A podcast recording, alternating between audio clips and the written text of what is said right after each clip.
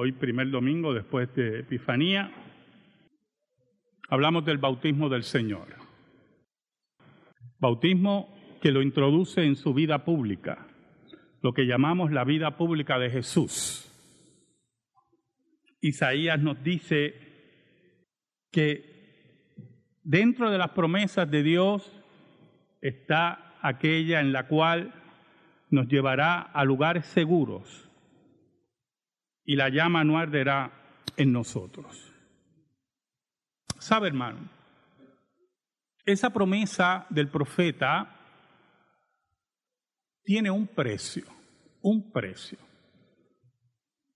Todo lo que nosotros recibimos es por gracia, por gracia, todo, todo, porque aún lo que usted trabaja, lo que usted trabaja y se gana con su trabajo, es porque la gracia de Dios le ha dado la inteligencia, los dones y la fuerza. Pero en el ámbito espiritual, esas promesas que Isaías menciona y esa gran fortaleza de la soberanía de Dios en ese salmo que leímos en esta mañana como llamado a la adoración, es porque un día Dios se hace hombre en Cristo y empieza un ministerio público en que en una forma clara, en una forma que se expone al mundo, Cristo cumple la ley de Dios por nosotros, recibe el escarnio y el rechazo de su pueblo, recibe la muerte en cruenta cruz para nosotros recibir todos esos beneficios por gracia. ¿Sabe por qué? Dios no estaba obligado a salvar a nadie, a nadie. Pero como es el Dios del pacto, estableció un pacto y juró por su nombre que lo iba a cumplir. Ese pacto se cumplió en Cristo Jesús. En ese sentido, nuestras vidas deben estar rendidas siempre a nuestro Dios. Y que digamos con el himnólogo, haz lo que quieras con mi vida. La lectura de Hechos 8 del 9 al 25 Podemos titular nuestro sermón Apariencia y Verdad. Regularmente las apariencias nos engañan y regularmente tendemos a juzgar por las apariencias. Por un tiempo yo di clases en una institución posgraduada de Historia de Puerto Rico y Turismo, Turismo de Puerto Rico. Y le decía a mis estudiantes que la primera impresión era muy importante, muy importante. Que si querían ser, en este caso, guías turísticos, tenían que ser personas muy empáticas, muy pacientes y tener un conocimiento amplio de lo que iban a presentar.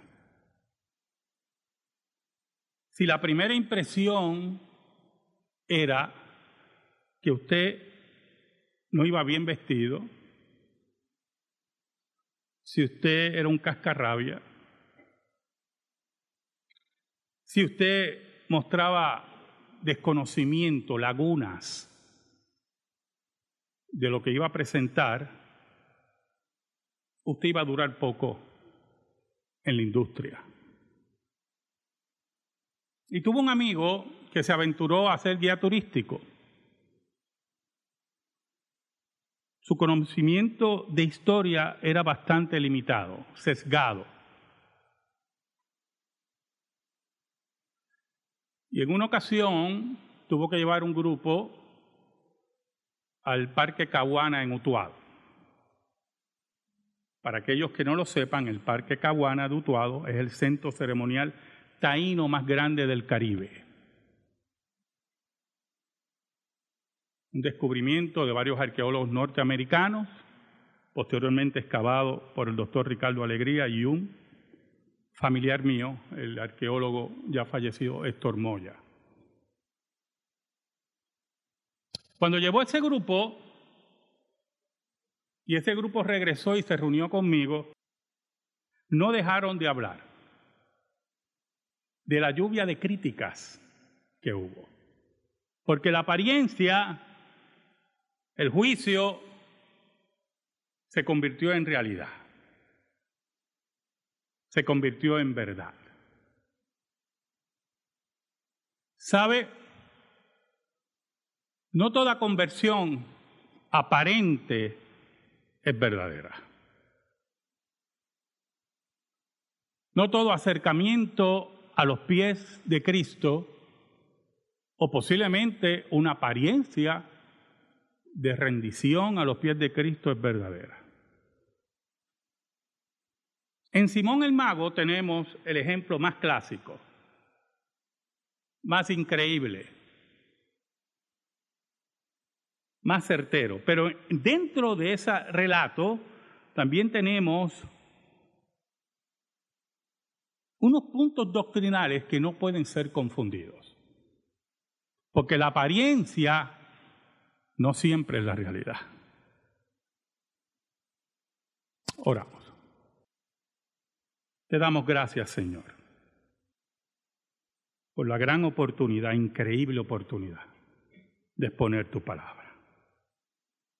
Perdóname, perdónanos, porque te hemos sido infiel pero tú permaneces fiel. Escóndenos bajo la sombra de la cruz y que tu nombre sea proclamado. Te lo pido, Señor, en el nombre de Jesús. Amén y amén. Sabe, hermano, Felipe era un evangelista muy activo de la iglesia primitiva. Era un hombre que había conocido el Evangelio de Cristo, ese Evangelio que había penetrado por el poder del Espíritu Santo y se movía proclamando la palabra de Dios. Y dio un paso, escuche bien, dio un paso un poco extraño y no sé si llamarlo atrevido, audaz, de llevar el Evangelio a los samaritanos. Los samaritanos era un grupo, hermanos, despreciado por los judíos, a niveles de que un judío no podía tomar del mismo vaso de un samaritano. Solamente aceptaban el Pentateuco. Como se conoce el Pentateuco samaritano, lo cual nos lleva a que hay unas consideraciones que no vienen al caso sobre ese Pentateuco. Felipe decide llevar el Evangelio a Samaria y a predicar. Y dice la escritura que era acompañado por grandes prodigios. Los demonios salían de las personas y habían sanidades. Pero Felipe al mismo tiempo practicaba el sacramento del bautismo.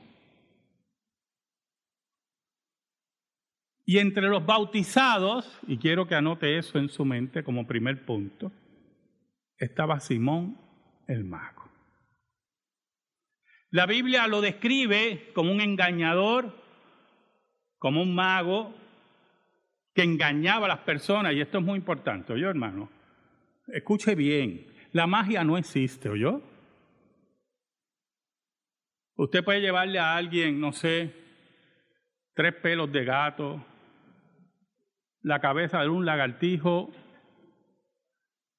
y yo no sé qué más, y mezclarlo yo no sé qué, y nada va a pasar. La magia no existe, ¿oyó? Y si, se le, y si le dice que se lo beba, mejor salga corriendo.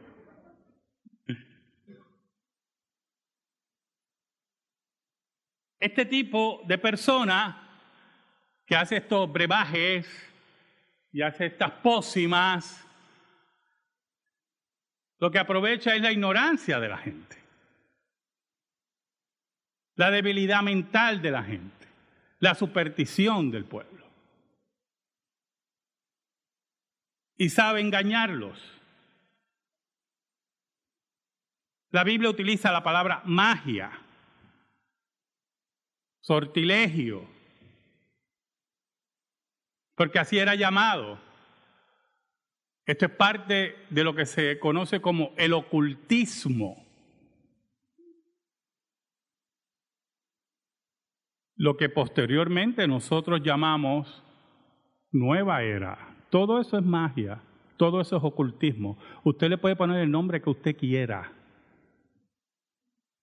Magia blanca, magia negra, magia del color que sea, es ocultismo y es mentira. Y como busca suplantar la gloria de Dios y los actos de Dios, es una rebelión contra Dios. Eso de brujas buenas, de magia blanca, de Wicca, todo eso es basura ocultista, contraria a la palabra de Dios. Eso incluye, escuche bien, escuche bien, el horóscopo, la basura del horóscopo, la mentira del horóscopo. Todo eso incluye. Mentalistas manías de llamar a la radio, nací en tal fecha de tal año, dígame. Todo eso es meterse en lo que usted no ha sido llamado. Y es retar a Dios y su soberanía en los lugares que Él le pertenece. Pues Simón el mago aparentemente se impresionó con los milagros. Y estuvo atento a la predicación de Felipe. Y estuvo atento en una forma que Felipe lo bautiza y bautiza a un grupo. ¿Oyó, hermano? Y aquí entra una característica del libro de los Hechos como un libro de transición. Escuche bien. Los sermones doctrinales tienden... Tenemos que tener mucho cuidado que uno no caiga en una conferencia. ¿Por qué? Porque estas personas que fueron bautizadas en las aguas, incluyendo a Simón el mago, no habían recibido el Espíritu Santo. Entonces uno se pregunta, ¿Cómo esa gente era convertida?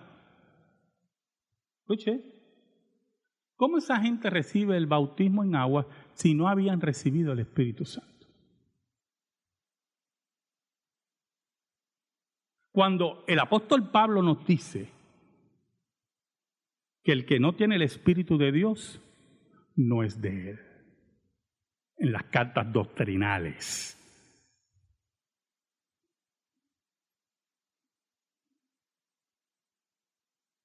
Muy bien. Los apóstoles oyen y bajan a Samaria. Se dirigen a Samaria para imponer las manos, para que la gente reciba el Espíritu Santo. Lo que nos habla de que el libro de los Hechos es un libro de transición, en que la iglesia se está formando, en que la iglesia está levantando sus doctrinas y por lo tanto no podemos tomar el libro de los hechos como libro doctrinal, porque para eso están las cartas doctrinales. La que nos enseña que cuando la iglesia pasa por ese periodo de inmadurez y ese periodo de transición, se eleva a una madurez en la cual la predicación del Evangelio está acompañada con la regeneración a los elegidos de Dios. Y que por lo tanto el fenómeno que estamos observando aquí es un fenómeno único de transición en el libro de los hechos. Oiga, si usted lee el versículo 13, mire cómo dice del capítulo 8 del libro de los hechos. También creyó Simón mismo y habiéndose bautizado, estaba siempre con Felipe. Él estaba, mire, no soltó a Felipe. Estaba detrás de él todo el tiempo. Pero mire lo que añade Lucas, el doctor Lucas, que es el que escribe el libro de los Hechos. Y viendo las señales y grandes milagros que se hacían, estaba atónito. O sea, él estaba impresionado con los milagros, estaba frente a un espectáculo para él que lo dejaba atónito. Pero lo más que le impresionaba a Simón es que él no hacía esos milagros. Que él, él sabía que él engañaba a la gente.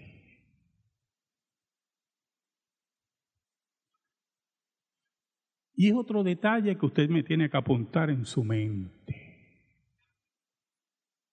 Los milagros que son de Dios son completos y permanentes. No son un juego circense para divertir a dos o tres. O como vi esta semana, creo que fue la hermana Jackie que me mandó un video en una iglesia. Yo no sé, Iglesia llena, entonces está la musiquita esa que ponen todo el tiempo, para que la gente pues se envuelva. Y frente al presbiterio, esto le llamamos presbiterio también, frente al, altar, para que otros lo entiendan, había una piscina. Esas piscinas que usted compra de, para, la, para, la, para los muchachos, creo que era de cuatro pies de onda. Y entonces la gente, hermano, no es broma. La gente se paraba y, se tiraba en la piscina. Todo el mundo, gloria a Dios. Bueno, aquello era un espectáculo.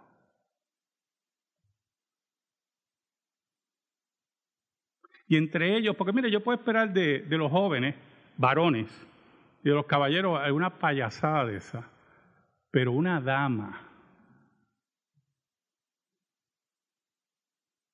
Yo no podía dar crédito a eso. Esa era la mentalidad de Simón el Mago. Esa es la mentalidad de muchos. Que el, lugar de Dios, donde debe predicarse la palabra, se convierta en un parque de diversiones de los más bajos. Porque por lo menos el parque de diversiones que estaba allá al lado de Gran Bison, te la pasa bien. Oiga, y frente a todo esto, el versículo 14 nos dice que cuando los apóstoles que estaban en Jerusalén oyeron que Samaria había recibido la palabra de Dios, enviaron allá a Pedro y a Juan. ¿Por qué? Porque ellos sabían que la palabra, la palabra de Dios, no puede estar desligada del Espíritu de Dios.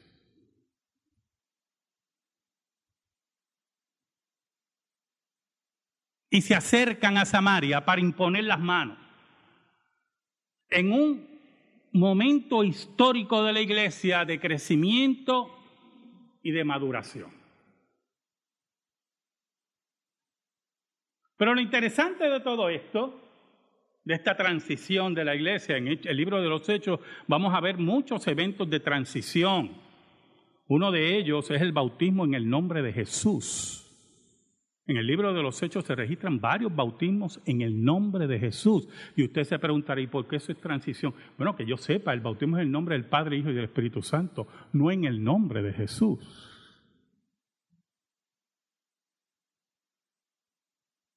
Pero estamos en un periodo de tiempo en el libro de los Hechos donde los que están recibiendo la palabra ya han recibido la revelación del Antiguo Testamento. Una vez un hermano, bueno, no sé si llamarlo hermano porque era bastante hereje, pero un amigo, un amigo me dijo, sí, pero, pero mira, eso no solamente era, los bautismos en nombre de Jesús no solamente era para los judíos, Tú me dices que eran judíos que habían recibido la revelación del Antiguo Testamento y me menciona el caso de Cornelio, que dice que fue bautizado en el nombre de Jesús y Cornelio era gentil. Y yo vengo y le digo, sí, pero si tú leíste bien, que aparentemente no había leído bien, dice que Cornelio era prosélito. Cornelio había aceptado la revelación del Antiguo Testamento y había aceptado el Dios del Antiguo Testamento. Por lo tanto, lo que necesitaba Cornelio era ejercer fe en Jesús como su Salvador. Es como la elección de Matías como apóstol. Si usted lee en el libro de los Hechos, la elección de Matías fue por suerte.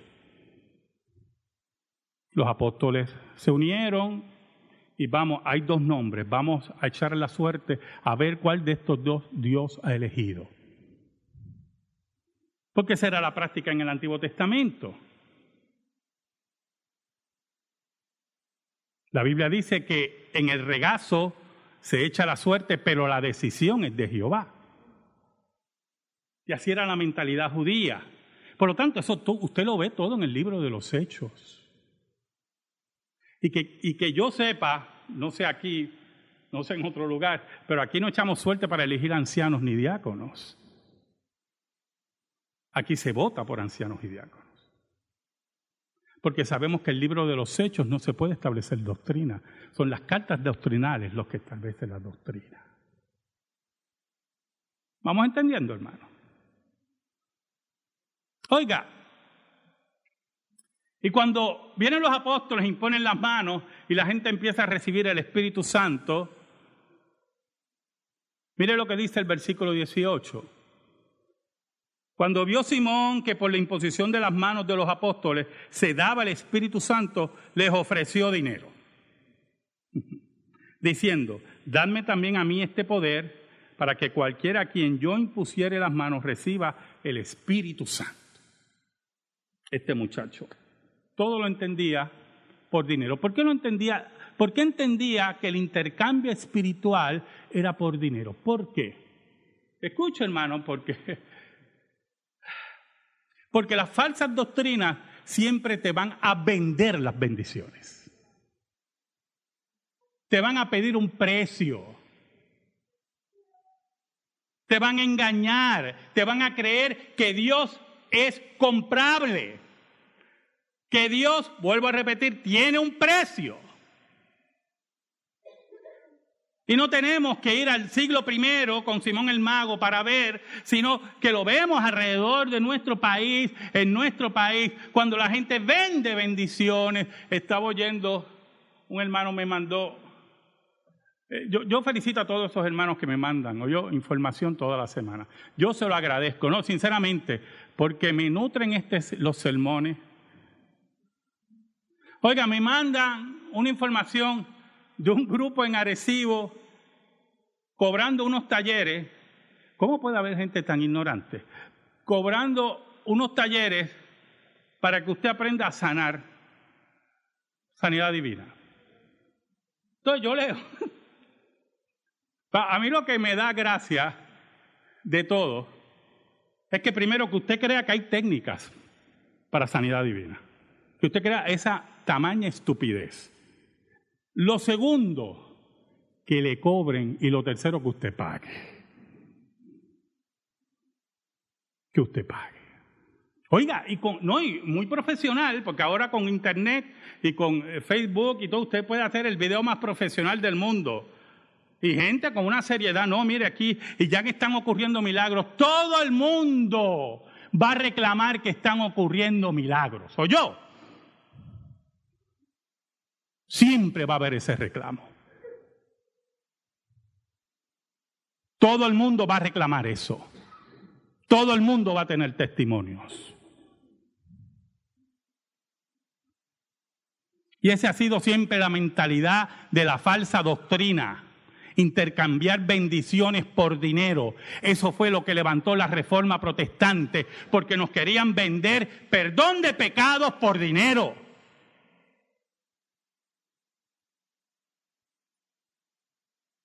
Por lo tanto, la apariencia de la conversión de Simón el mago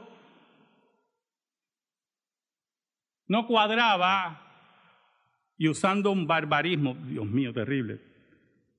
Teresa, perdóname, no machaba con la realidad.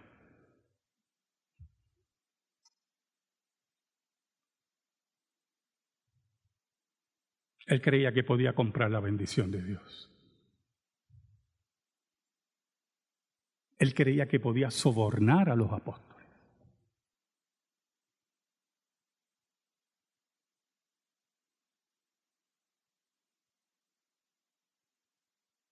Ahora, ¿qué pasó aquí? ¿Cómo un hombre así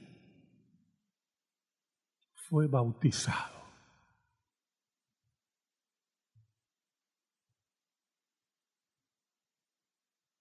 Esa es otra cosita que quiero que ponga en su mente. Nunca se olvide de eso. Es un principio que yo repito, pero como que la gente se le va. El bautismo no salva a nadie. Eso se creen algunos. El corazón lo conoce Dios. Yo solamente puedo ver sus frutos y usted puede ver mis frutos. Más nada. Tarde o temprano, si su corazón es entenebrecido, malo, horrible, caído, tarde o temprano eso va a salir. tarde o temprano. ¿Sabe? Cuando él ofreció el dinero, mire lo que dice el versículo 20. Entonces Pedro le dijo, tu dinero perezca contigo porque has pensado que el don de Dios se obtiene con dinero, como los de Arecibo, que creen que el don de Dios se obtiene con dinero.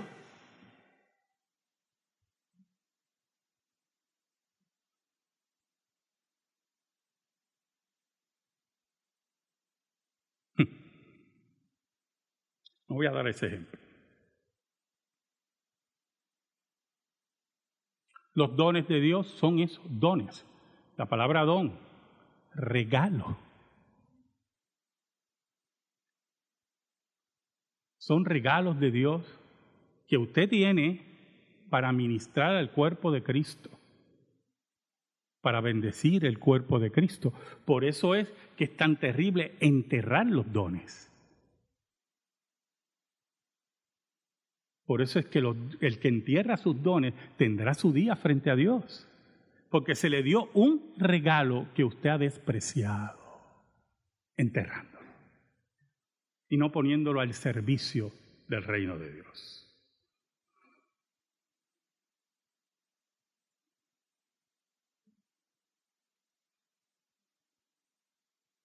Pedro sentencia a Simón el mago, no tienes tu parte ni suerte en este asunto porque tu corazón no es recto delante de Dios. Pedro recibe una revelación, una palabra de ciencia, ¿verdad? Y le dice, tu corazón no es recto delante de Dios.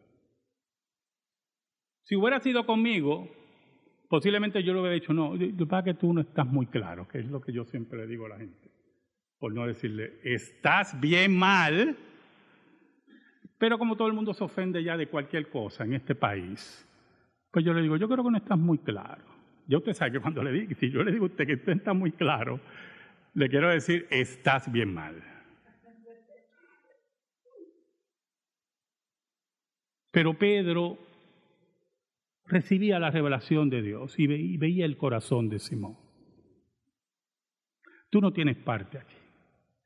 Esa apariencia de conversión ese bautismo que recibiste de agua,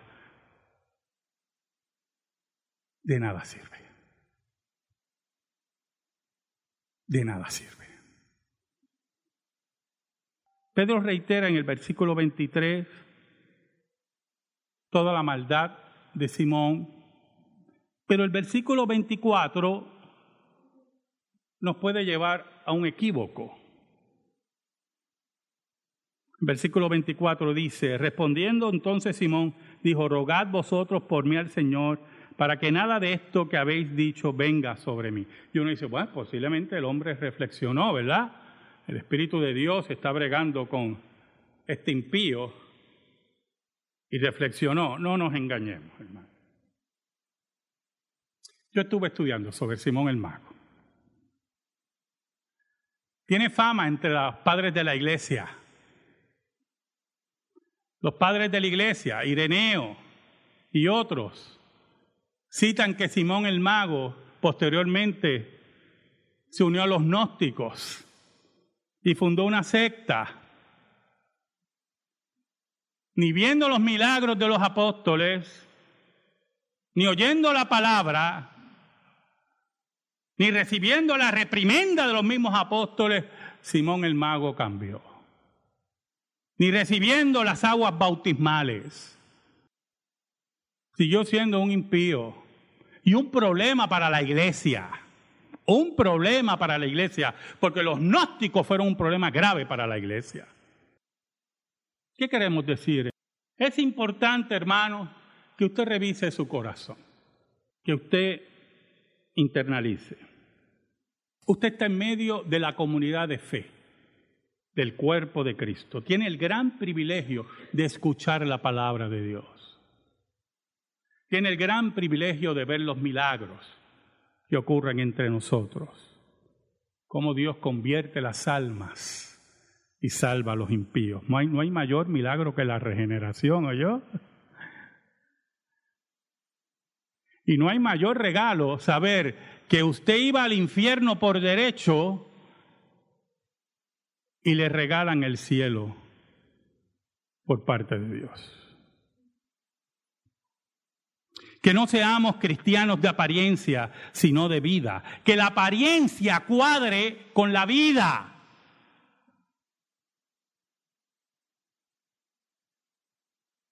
Porque en el momento que entendamos que es ser cristiano, en el momento que entendamos lo que es el compromiso con Dios, ese día la apariencia será vida y sobre todo será testimonio al mundo. Amén. Gracias te damos, Señor. Y te pedimos, Señor, en el nombre de Jesús, que esta palabra sea depositada en nuestra vida y en nuestro corazón. En mi vida, Señor, y en el corazón de este tu pueblo. Por Cristo Jesús. Amén y amén. Estamos en silencio, hermano.